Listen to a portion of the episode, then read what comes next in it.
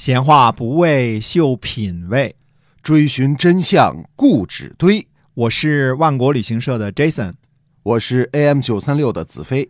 我们哥俩在新西兰跟您聊聊《史记》中的故事。各位亲爱的听友，大家好，欢迎收听《史记》中的故事，是由新西兰万国旅行社的 Jason 为您讲的啊。记得我们是新西兰万国旅行社，我们来再跟您聊一聊来新西兰的自驾游怎么样？嗯，可以，因为呃，很多朋友呢现在都喜欢自己开车啊，嗯这个非常的好，因为我们主要的业务虽然是做跟团嗯啊、不过呢，旅游呢，我觉得就是让自己开心就好。嗯啊、其实，在新西兰自驾呢，还是相对来说比较容易的。嗯，道路、公路网呢都很方便，租车呢也很便宜，油站呢到处都是。唯一要大家注意的是呢，新西兰是靠左侧行驶，嗯啊，靠对啊嗯左侧行驶，和这是一个巨大的区别。对，和国内正好是反的哈。对，和您常年开车的习惯呢，可能是不同的。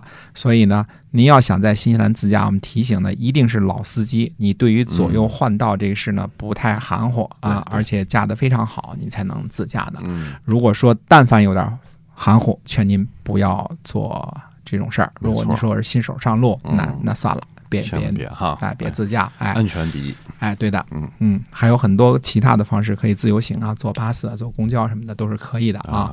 嗯、可以但是我们不论是机票或者岛内的旅游啊，在什么地方呢，都可以应该能帮到你啊，嗯包括我们设计的行程啊，自是驾的行程也都可以都可供以您哈参考。嗯，哎，所以您可以在这个携程和飞猪上面搜索一下，哎新西兰万国旅行社哈。是的嗯嗯，那么好接着讲史记中的故事啊。嗯公元前二百八十四年呢，燕伐齐的战役对于战国历史来说呢，是一次决定性的战役。嗯，呃，我以前说过啊，它可能比长平之战的意义还要大。对不只是说五国伐齐、乐毅破临淄、赵国、魏国和楚国瓜分了原先宋国以及齐国西部的土地啊，嗯这些个呢都是领土上的变换。最重要的是呢，齐国被燕国基本占领，导致天下呢势力失衡，嗯秦国变成一家独大了，变成 G one 了。嗯嗯秦昭襄王呢，利用这些机会呢，先是对北方的强大的赵国发起了战争。后来由于赵国呢这块骨头比较硬，不太好啃啊，有点斩获，但是不多，所以就利用渑池之会呢，暂时与赵国休战。那么同时，秦国就对下边的楚国狠下杀手。我们说过这段啊，嗯白起呢把楚国的老窝给端了啊对。而这个时候呢，实际上秦国用的是一种非常彪悍的方式，因为它渡河汾州，深入到这个湖北、湖南，嗯对吧？楚国的腹地哈，哎，对啊，那边有丘陵嘛，嗯有河流嘛，等于说顺流而下了，就不想回去了，就直接把你打跑了再说，呃 就直嗯接就占领了。它是一种就是破釜沉舟的方式。对这个对于说军力很强大的秦国来说，还用这种方式啊，展现其彪悍。嗯，当然也是白起用兵老道啊。是嗯就是就非常凶悍的这哎，样的一个般你方式越强大的时候呢，你越稳妥，对吧？嗯因为穿鞋的怕光脚的嘛，吧？对对但是穿着鞋还玩光脚的这套，这就比较厉害了，嗯对吧？白起比较狠啊、哈，比较狠，嗯，是把楚国都赶跑了哈。是啊，哎，那么过去秦国这个战争主要是针对韩魏啊，那最主要就是攻击魏国了。但现在开始就是说，他看谁强就开始打谁，包括赵国和楚国都成了这个秦国用兵的对象。嗯所以说在北边斩获不多，但是对于楚的战争却取得巨大的胜利。嗯那么这个时候，在这个北边这个韩国他们在干什么呢？韩国呢，这个时期记录很少，甚至哪个国君当政，这个我们都是猜的。国君是哪年上台的，这些我们都不太具体的清楚啊。嗯哎，只是知道呢，韩国的外交政策呢，其实在伊阙之后呢，就开始摇摆了。嗯呃，大约是在公元前二百九十年左右啊，韩国的城阳君，我们说城阳君这个人啊，他是一个公子啊嗯，但是呢，他也有很大的外交活动能量。他和东周军呢去秦国割让了五岁的二百里土地。我个人估计啊，韩国割地就是为了跟秦国要搞好关系，嗯换取呢秦国不再攻伐。我们稍微的看一下啊，这个秦国之后的军事行动呢，大约能猜出一点倪端来。嗯，我们这儿设个流水账啊，公元前二百九十年，韩国呢进献给秦国五岁二百里的同时，魏国呢也进献给秦国呢河东四百里。公元前二百八十九年呢，大良造白起，那时候还是大良造呢嗯啊。那么和客卿司马错伐魏，取魏国的城邑大小六十一座。这是很大的胜利了，对吧？前面我们也说过，公元前二百八十七年呢，秦国攻取魏国的新垣和曲阳。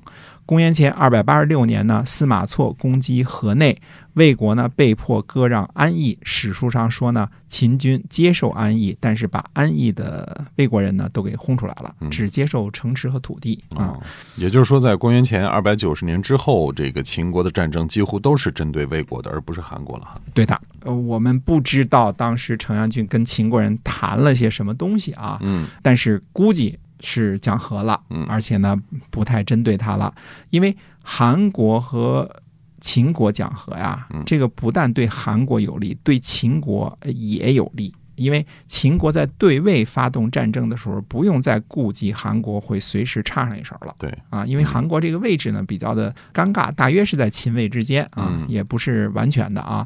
那么他如果是前边儿这个秦国打仗呢，后边儿插上一杠子，这事儿也不好玩儿。嗯那么魏国的这个芒卯呢，纵横游说。嗯，公元前二百八十五年呢，魏国换取了秦国对齐国用兵啊，因为是交换了土地嘛。嗯那么秦国呢，得到了长阳、王屋和洛林的土地。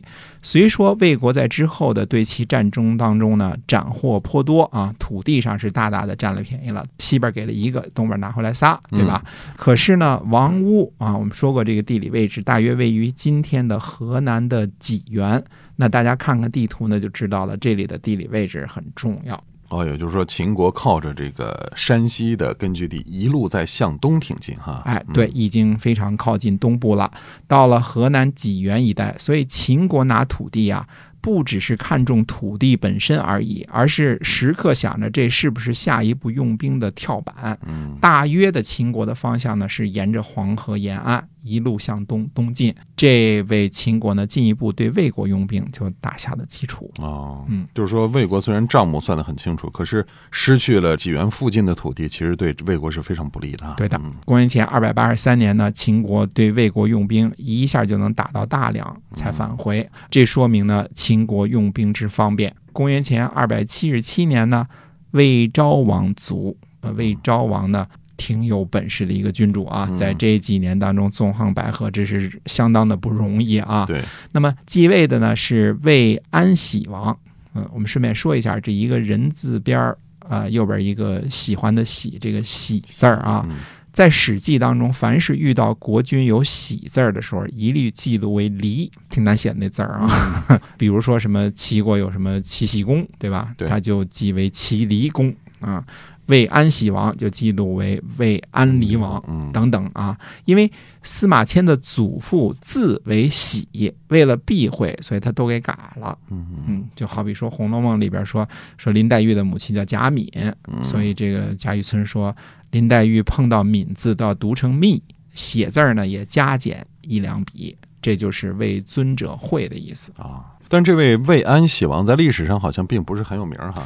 魏安喜王自己名气不大，但是他继位后呢，封了自己的弟弟叫信陵君，信陵君就大大的有名了。啊，就是战国四大公子之一啊。哎，对的，孟尝君、赵国的平原君、魏国的信陵君和楚国的春申君，为什么我们不说是齐国的孟尝君呢？这样说不太精确啊，嗯因为呃，孟尝君出身于齐国，但是算不上是齐国的孟尝君啊。嗯呃，这四个人呢，号称战国四大公子啊、共同的特点呢就是仰视几千人，后边这几个都是二点零的啊哎，都是模仿孟尝君的嗯。对，不过呢，仔细读一下四大公子的传记，就会发现呢，无论是孟尝君、平原君还是春申君，都是大有本事、功成名就，可是又有很大瑕疵的人物。嗯因为司马迁呢看得出来啊，真正欣赏的是魏国的信陵君。嗯，因为信陵君呢是个几乎没有什么缺点的人。呃，特别是从义气的角度出发啊。嗯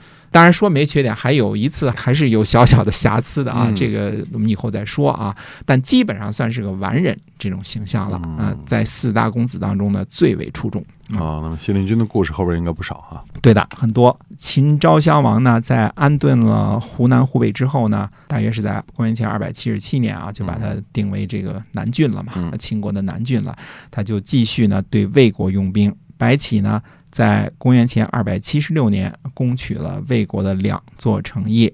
公元前二百七十五年，魏国割让温。啊、也就是今天河南温县的八座城邑给秦国，大家看看温县的地图就知道了。这里距离韩国的都城和魏国的都城就都不太远了。嗯，那么碰上就是碰上秦国这个凶神恶煞的邻居的魏国也挺倒霉的哈，真是打太又倒霉打 又打不过，就只好割地求和了。哎，啊嗯可是，在割地求和之后，秦国继续对魏国用兵嗯啊，带兵的是魏然，继续攻打魏国。秦国还真挺厉害的。嗯，这次呢，就连一向没什么声息的韩国呢，也看不过去了，派了大将鲍渊率兵救援魏国。那么，到底这次秦国伐魏的结果到底如何呢？那么下回再跟大家接着说。好，感谢您的收听，是由新西兰万国旅行社的 Jason 为您讲的。您可以在携程和飞猪上嗯搜索一下我们新西兰万国旅行社啊嗯，好，您就可以了解到关于新西兰的很多的情况。好，嗯我们下次节目再会。再会。